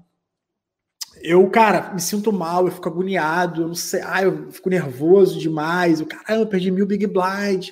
É, aí, beleza, faz sentido você botar um stop loss, né? Tipo, ah, porque você vê que você que a perda está afetando o seu psicológico e esse psicológico afetado está afetando o seu a game. sei lá, toda vez que eu perco mil Big Blinds, eu vou pro meu B Game. Quando eu perco dois mil Big Blinds, eu tô jogando meu C Game. Então dá o stop loss lá nos mil bebês. Aí faz todo sentido. Mas se a gente fosse um robô, vamos botar que se a gente fosse um robô e jogasse sempre da, maior, da melhor forma, não faz sentido algum ter stop gain e stop loss. Beleza? Então, a, só por ser humano, faria sentido ter stop win e stop loss, porque você é humano é. e tem essas quedas emocionais que poderiam afetar ali teu rendimento. Seria mais ou menos isso? Certeza. Ou no meu caso, que hoje em dia eu jogo, claro que eu ainda tenho deslizes, né? Óbvio, sou perfeito. Tem um dia que eu brigo com a mulher, vou jogar, tô tiltado, reconheço. É, ou então esse caso do stop game, esse caso, tipo assim, cara, eu vou jogar até bater tal valor. Ah, se eu continuar jogando, eu vou ganhar mais? Vou, mas eu prefiro dar prioridade a outras coisas, não ao dinheiro. Então também faz sentido ter um stop game. Mesmo que eu fosse um robô, tipo, ah, não, sou um robô, no caso do stop gain, tá? No stop loss é exatamente o que você falou, Drauzio. Não consigo ver outra situação aqui na minha mente. No caso específico do stop gain, tem isso. Sou um robô e vou matar o field. Tá. Se eu jogar mais, eu vou ganhar mais. Não tem sentido fazer stop gain. Mas, cara, eu quero pegar esse tempo de grind e investir em outras coisas. Aí o stop gain também faz sentido nesse caso. Beleza? O Thiago, o Ricardo mandou aqui. Já tá rindo, fazer, também. o que fazer quando você toma um out no River Aí você sai, bate na criança e chuta o cachorro. Como que, que dica você pode dar aí quanto à experiência de diminuir esse tilt, que o cara fica muito puto ali Primeiramente, não bata na criança e não chute o cachorro. você vai ser denunciado, tá? Não faça isso, pelo amor de Deus. Tá? É, mas vamos lá, cara. A gente tem que entender que a bad beat é algo natural. Cara, é natural. Os cara tem um out, sei lá, tem 4%, 5% de chance. Tá de 100 vezes. 5 vezes ele vai ganhar, pô. Entendeu? Tipo. Calma. Não tem como fugir disso, né? Não tem como fugir. É matemática, galera. Não é porque o cara tem um out que nunca vai bater esse um out. É porque quando não bate, a gente acha normal. Lógico, não bateu. O cara só tinha um out. E você esquece das vezes que você ganhou, né? Então, tipo, pô, não faz sentido algum é, não ficar puto com um cara que acertou um out. Normal, é matemática. Ele acertou uma agora, vai demorar muito agora a acertar outro. Todas as vezes que ele tiver para um out, eu vou ganhar. E que bom que ele tá me pagando para um out. Que sonho. Eu quero esse jogador sempre na mesa. Eu quero tomar um out para ele, porque eu quero que ele ganhe também para ele não desanimar e jogar comigo. Tá? Então, galera, é matemática. O cara tem 5%, de 100 mãos ele vai ganhar 5. Vai ganhar uma, não. Vai ganhar 5 vezes ainda. Então, de 100 mãos para você jogar. E a gente joga muitas mãos, cara. Um cara que joga 4 mil mãos numa semana, que é mais ou menos na média de um jogador de time joga, um cara que volume bem, voluma bem. 4 vezes 4, 16 mil mãos. Ele joga 16 mil mãos no mês, cara. Entendeu? No mês. No ano dá 200 mil mãos, quase. Pô. Caraca é muita mão, vai ter muito out que esse cara vai tomar, pô, na vida, então é normal, pô, processo natural. Tá? Então, não não tilta, pô, dê graças a Deus, né, que você é, tá jogando com um cara que joga para showdown de um out, não bata no cachorro, tá? Nem muito menos na criança, hein, pelo amor de Deus. E, e, e uma coisa, só para concluir, né, essa parte, essa pergunta, Cara, tem uma coisa que o, o Cavalito, né, o Alexandre Montavani, que é o esposo da, da, da Thaís, que é jogador profissional top aí de torneio, ele deu uma aula pro meu time na época, ele falou uma coisa legal também, né? Tipo, quando você ganha, eu nunca tinha parado para pensar nisso, ele fala uma coisa muito maneira. Quando você ganha, o, quando você tem, sei lá, é 70-30, tá bom? 70-30 para você. E você ganha o pote, você ganha o pote todo. Só sai o rei que tá, mas você ganha o pote todo, concorda? É injusto. Você só tinha que ganhar 70% do pote. Porque você só tem 70% de chance de ganhar aquele pote, né? Só que você ganha todo ele quando você segura ali o teu 70-30. Olha que injustiça que você está fazendo. Então, quando você toma aquele um out perde o pote todo, a matemática só está fazendo o papel dela de tirar essas injustiças. E é bem interessante isso que ele falou, né? É legal, nunca pensei sobre essa ótica e, e sob essa ótica. E, e, realmente faz todo sentido, tá bom? Para vocês refletirem. Ô, Tiago, a Jane mandou aqui. É, todo início é muito difícil, né? Quais as maiores dificuldades que você enfrentou ali no início do Pelo 5? E vamos pensar agora. Eu, eu, você respondeu em partes essa pergunta, mas para deixar ela mais interessante, qual que você acha que são os, os maiores erros de um jogador iniciante no Pelo 5? Beleza, vou falar exatamente isso. Primeiro, você não está jogando Omaha 4, você está jogando Omaha 5. Primeira coisa, entenda que são modalidades diferentes. Né? Aliás, a modalidade é parecida, é uma variante, mas a essência do jogo e o cenário, o público que a gente encontra é diferente. Entenda isso. Segundo, a essência, a dinâmica toda é diferente. Segundo, a matemática é diferente. A matemática é diferente. Terceiro, as equidades né? Apesar de estar envolvido com a matemática do primeiro critério, mas é um fator mais específico que eu estou falando agora. As equidades são muito próximas e prepare-se para estar envolvidos em potes altos toda hora contra muita gente, porque muita gente engata. É um com top trinca, é outro para flush é outro para todas as pontas. Normal, tá? Então, você tem que entender todos esses fatores.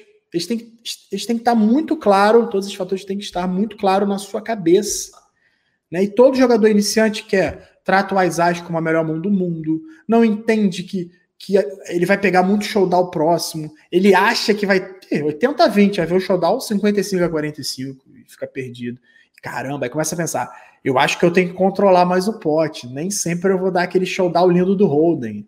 Tipo, eu com Ais o cara acertou top pair. Borda 7, Duque e 6. O cara tem 8 e rei e você tem Ais Ais. All-in dos dois. Sonho, meu Deus. O cara joga com 8 e com rei. Five cards é tu com top trigger, flash draw. A, a diferença de equidades é pequena, mas a gente ganha muito no longo prazo, porque dando mais showdown à frente das pessoas que não sabem isso. E o field é muito ruim. Às vezes você vai ter uma mão totalmente dominada. Você vai ter flush nuts, o cara vai ter flush semi-nuts, vai botar pote, final tudo, o cara insta-call, sonho, porque ele jogou com uma mão que não tinha potencial de flush. Tá? E uma coisa importante também do Five Cards duas ainda, é que eu vou lembrando, mostra. Já tem várias, mas pra gente também aqui, senão eu vou dar o curso inteiro aqui. mas é claro que eu quero dar o máximo de dicas, é que senão a gente vai ficar aqui horas falando. Mas uma outra é seleção de range para flop. O jogador iniciante do 5K tem uma dificuldade. Ele acha que qualquer mão que tem um Eyes é boa, não é assim. Tem que ter, a mão tem que ter conectada. A mão tem que ter potencial de flush, tem que ter carta alta para alto. É uma dificuldade. E a última, assim, que tem mais, mas a última que eu vou falar aqui para me alongar é que posição. Posição no Five Cards é algo assim que vocês têm que dar muito valor. Muito. Por quê? É muito fácil blefar o Five Cards. Eu achava totalmente ao contrário quando era iniciante. O quê? No, five Cards não tem blefe. Cara, Five Cards, todo mundo tem medo do Nuts. Então é muito fácil blefar o Nuts se você sentir que o adversário demonstrou uma fraqueza. Né? Então, é uma dificuldade também dos jogadores iniciantes jogarem fora de posição e serem ali agressivados ou blefados por jogadores mais experientes em posição. Todas essas dicas você se aprofunda no seu curso hoje, Five Card Secrets. Exatamente, Drauzio. As turmas estão fechadas, mas eu vou abrir em breve, então a galera aí quiser fazer o curso. E como que faz, assim, para o jogador que está assistindo te encontrar, assim, para ele poder Isso. fazer esse curso? Vamos lá, só ir lá na minha página, né, no Thiago Fiverr, né, ou no Instagram, né? No Instagram. No Instagram. Uhum. Thiago Fiverr. Eu tenho um canal no YouTube, né? Que eu faço lives aí semanais. Qual que é o nome Mas do a... canal? É Five Card Secrets, o canal. Five Card e, o, Secrets. e o Instagram é o Thiago Fiverr. Melhor forma de me encontrar. Vai no Thiago Fiverr, tá até aqui no meu nome, é Thiago Fiverr, com H, e me chama inbox no Instagram. É a melhor forma, é o melhor canal, que aí a gente vai conversando, eu faço uma mentoria, já que as turmas estão fechadas, aviso quando o curso vai abrir. Me segue lá que vai ser feliz. Todos os links que o Thiago falar aqui vai ficar aqui na descrição desse vídeo, tá? Assim que terminar, você só clicar e você vai direto aí nesses links que o Thiago passou. Ô, ô, ô Thiago, hoje você falou também que tem aposta esportiva, clube. É, como que faz, assim, o exemplo? Você tem clube online ou é só físico? Como que é? Não, então, eu tenho um clube, clube online, online, né? Aqui o Easy Poker Club, tá até no boné aqui. Eu abraço minhas marcas aqui. Meu escritório é parede, tem que, tem que abraçar, né? A camisa da Five Card Secrets. Tem que. Ah, aqui meu botei, mandei botar papel de parede. A gente tem que abraçar as nossas marcas, nossas empresas, né? Vestir a camisa. E eu tenho um clube, né? O Easy Poker Club, é o maior clube do Rio, aqui de, online, né? Dentro da plataforma IPP Poker. Uh, eu tenho também um, uma consultoria esportiva, esportiva, que é a Easy Tips, em que a gente trabalha ali com grupos no Telegram, onde a gente dá dicas né, para as pessoas em apostas esportivas. Vocês vendem é... palpites de, de apostas ali. Isso, tips de apostas. Né? Na verdade, você vai pagar uma mensalidade nesse, no grupo de Telegram e você vai receber dicas de apostas, mas é muito fácil, não precisa nem saber. Por quê? A gente contratou diversos experts aí em vários, vários esportes. Né? Futebol, esportes americanos, que é hockey, beisebol e basquete, né? claro.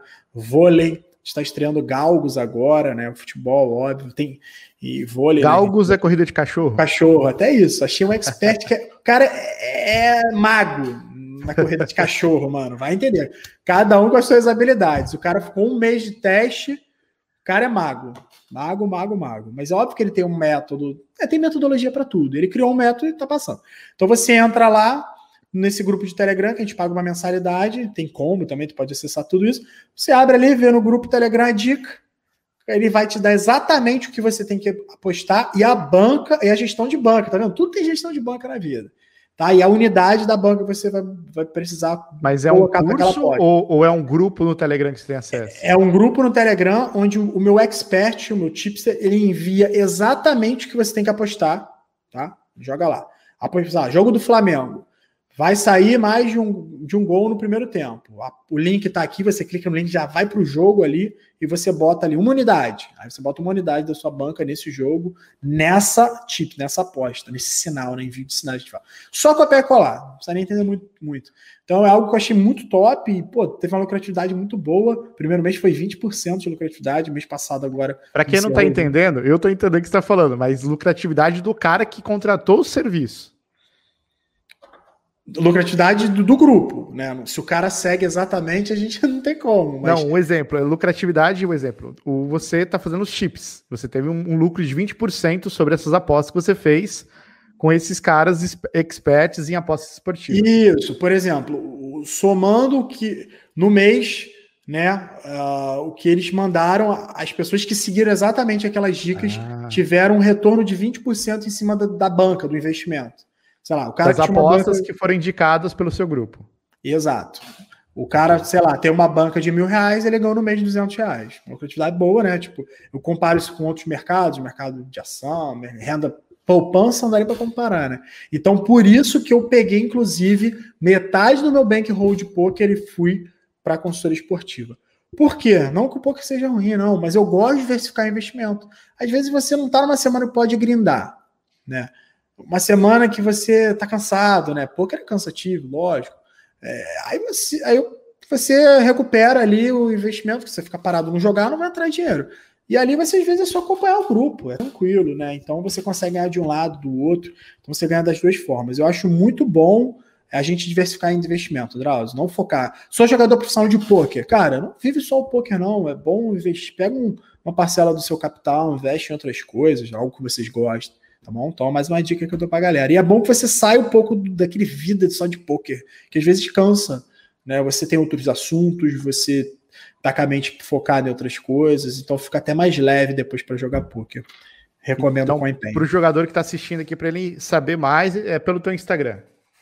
É isso, e eu deixo o link aqui do grupo, do grupo free também do nosso. A gente tem um grupo free para a galera entender as bets lá. Eu deixo aqui no, no, link do vídeo, mas só me chamar inbox no Instagram também que a gente desenrola. Perfeito. Então você tem clube hoje live, online, tem o Five Card Secrets, é jogador profissional e, e também está desenvolvendo um novo projeto agora. Exato. De, a parte de treinamento mental também, né? A gente, a gente vai. Uh, eu com a Thaís Dret, a gente também, além desse, da, da pós-esportiva, a gente também está com esse projeto aí de treinamento mental é, em que eu peguei as dores né, que o jogador de cash game ele sofre no dia a dia é, e falei para ela, como eu tô falando para tu aqui, já, já foi dando algumas dicas excelentes aí também, algumas reflexões aqui. E ela foi e montou um material técnico, uns treinamentos para suprir essas angústias aí. Então também quem quiser saber, só me chamar. Melhor canal Instagram, me chama inbox, eu vou dar a maior atenção do mundo, é bom que a gente troque uma ideia de vida aí. Lembrando que a Thaís já esteve aqui, tá? Ela falou sobre inteligência emocional. Se você não assistiu ainda, vai ali em playlist, coloca Mind Game e acompanhe maratona ali os nossos Muito... cinco episódios já disponíveis. Muito bom. E, Thiago, para a gente poder finalizar, tem mais duas perguntinhas que Sim. eu gostaria de fazer. A primeira é uma pergunta minha, depois eu tenho duas perguntas do, dos nossos ouvintes. Hoje, como que tá a tua carreira hoje no Cash Game? Né? E o que, que você vem fazendo hoje para se manter em nível competitivo no limite que você joga? É, boa pergunta. É, então, hoje, como eu falei, eu diminui um pouco a minha meu volume de jogo, mas não o meu volume de estudo, né? Eu mantenho ainda o estudo, hand review. É, tem um amigo meu aí que acabou de montar um time e eu fico fazendo hand review assim, para ajudar ele, dos jogadores. É, Odds Oracle, fico antenado, qualquer programa que venha aparecer, né?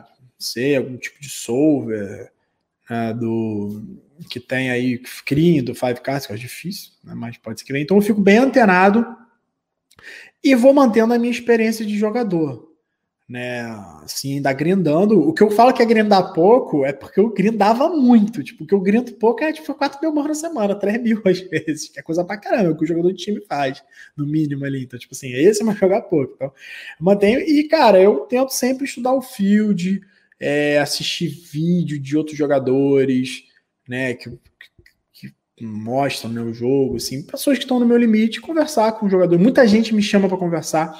Eu acho que uma forma muito legal é a conversa com pessoas que jogam.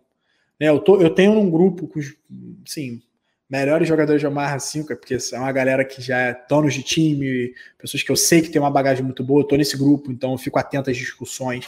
Então, assim, eu, eu tento manter o máximo, tá enquadrado com os melhores.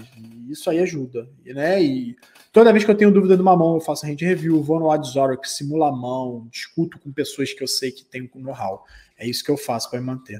Eu já, já vou engatar uma pergunta antes de você responder essa daí, que já é uma pergunta que é só você fazer um ajuste, que é a página, a underline pelo 5 lá do Instagram, se você não conhece, segue lá, que é do nosso grande amigo Fernando Vago, que ele fez também um Pergunte ao Pro aqui, depois uhum. você pode conferir lá. Ele mandou assim, como o Thiago estuda poker, seria basicamente falando com pessoas, vendo reviews, ou como que você, você tem alguma metodologia de estudo assim teu?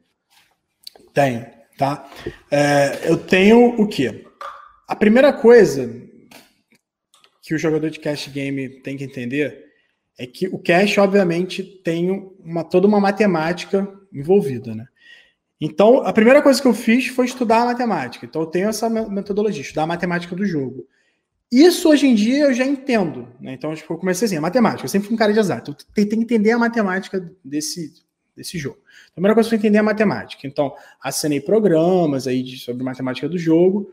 Só que eu entendo também que o cash game, e, pelo field, pelas pessoas é, estarem ali jogando sempre, a gente conhece quase sempre o mesmo field, ele tem uma parte de adaptação no jogo muito forte que não, óbvio que não sobressai a matemática, lógico que não.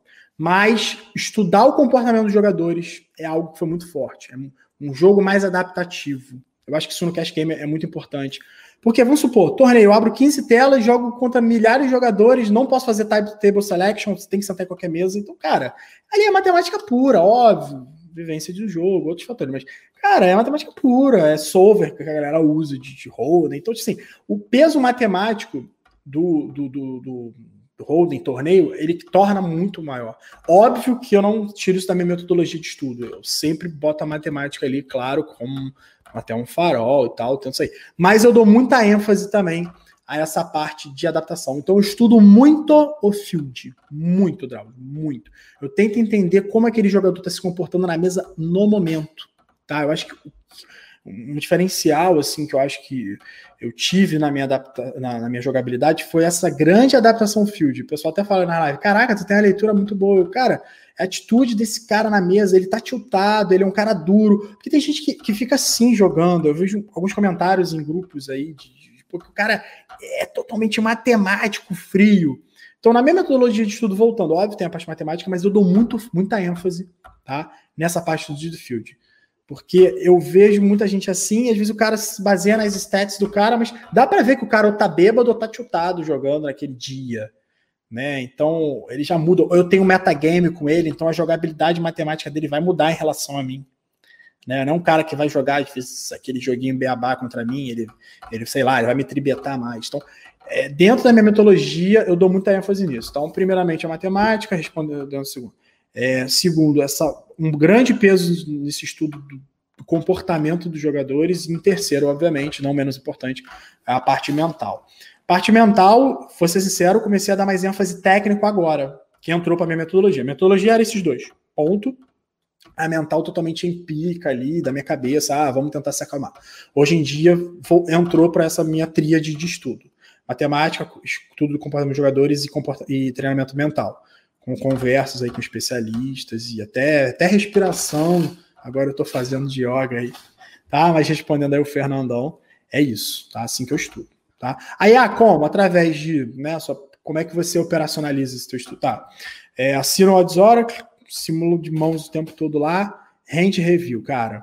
Cash game é hand review. Por quê? As situações da hand review vão acontecer com frequência e muitas das vezes com as mesmas pessoas. Ainda mais no limite, no high stakes. É sempre a mesma galera que tá jogando. É, é um, um outro muda e tal, mas é sempre a mesma galera. Muda nick. Daqui a duas, duas semanas você descobre aquele nick novo. Então, assim, tá? É, essas, são, essas são as ferramentas que eu uso. Tá? Dentro dessa fala aí, eu vou tirar um, um ponto que eu acho que é muito importante, que é o padrão de comportamento operante do jogador dentro do contexto. Você acha que dentro dessa ideia que está trazendo uma forma mais de explorar o comportamento dele ali naquele momento, você acha que assim, se você tiver uma consciência de jogo, você pode até é, evitar perder dinheiro, porque se você tem um eyes eyes e sabe que o jogador né, ele não faria aquilo se ele estivesse numa situação convencional, você pode até evitar a matemática ali para fazer uma, jogador, uma jogada mais explorativa com ele naquele momento, daquele contexto específico do Exato. jogo. Exato, perfeito. Concordo, né? E, e, é bem isso que você falou. Eu acho que eu vejo. Um... É porque muita gente veio do Holden, cara. Assim, né? Eu vejo muitos jogadores bons, óbvio, mas uns são muito mente fechada. Eles vieram do Holden, que, que é uma coisa muito mais. Sabe? Torneio Holden é... Você não consegue explorar tanto um cara. Você não dá nem tempo, às vezes. Você saiu de uma mesa, entrou na outra mesa, né? Milha... jogando 15 telas ao mesmo tempo, nove pessoas, né? É nine-handed, né? o, normalmente o Holden, aí tu tá jogando um Six Max Cash, duas mesinhas às vezes, conta caras que você joga quase todo dia. É um contexto diferente. Então, exatamente, se você consegue ter uma percepção de como aquele cara tá jogando naquele momento, isso aí às vezes tem mais valor do que aquele pensamento matemático. Não, caraca, isso aí é uma situação típica de tribet versus forbet, entendeu? Não, não, é bem assim. Óbvio que num jogo short stack, SPR1 não tem que analisar. É é, pote O, diversa equidade da mão. O SPR1 tenho 33%. Acho, provavelmente, versus os ranges, eu tenho mais que 33%? Tem, então. É, o EV, o call, o fold EV, se eu não tiver, beleza. Agora, um jogo deep stack, eu esqueci de falar isso, eu tenho, eu jogo bem deep stack, eu jogo o máximo deep possível. Inclusive, é, às vezes eu jogo numa liga que deixa entrar com mais big blind, né? Porque eu gosto desse jogo explorativo, eu acho que tem muito mais valor você dá um gás nesse estudo comportamental e entender esse, esse contexto que você está, do que simplesmente ficar só estudando a matemática do jogo assim. Porque a toa aqui não são robôs que estão jogando, né? São pessoas. Então, um cara que você vai jogar de um jeito, só pensando na matemática, você vai jogar de um jeito contra ele, ele ali não está jogando de uma forma totalmente diferente do padrão dele. Então, se você jogar só a matemática, você vai perder dinheiro. Não que perda, mas pode não ganhar mais. Você pode deixar de ganhar mais. Aproveitando essa deixa do robô aí, o Flávio Flávio Caires aqui mandou. E os bots no PPP? Como identificar eles na mesa, o Thiago? Cara, não, boa pergunta, né? É... Realidade, né, que a gente vive, poker online, tem bot? Existe, mas diminuiu bastante, né? As ligas tiveram aí, inclusive, recentemente ações bem fortes contra bot, tá? Bem forte e diminuiu bastante, tá bom? Fiquei em cima também para ajudar nisso aí. Galera, vamos lá. Tá complicado. Só que tem que entender também, galera, que o bot do Five Cards, ele não é nada demais. Ele não é. Por quê? Não tem solver no Five Cards. Não tem um programa ali que imprima uma inteligência artificial foda para o bot tomar melhor ação. Ele só mantém um certo padrão, que óbvio que esse certo padrão é melhor que a maioria dos jogadores, né? Óbvio, isso é fato. Né?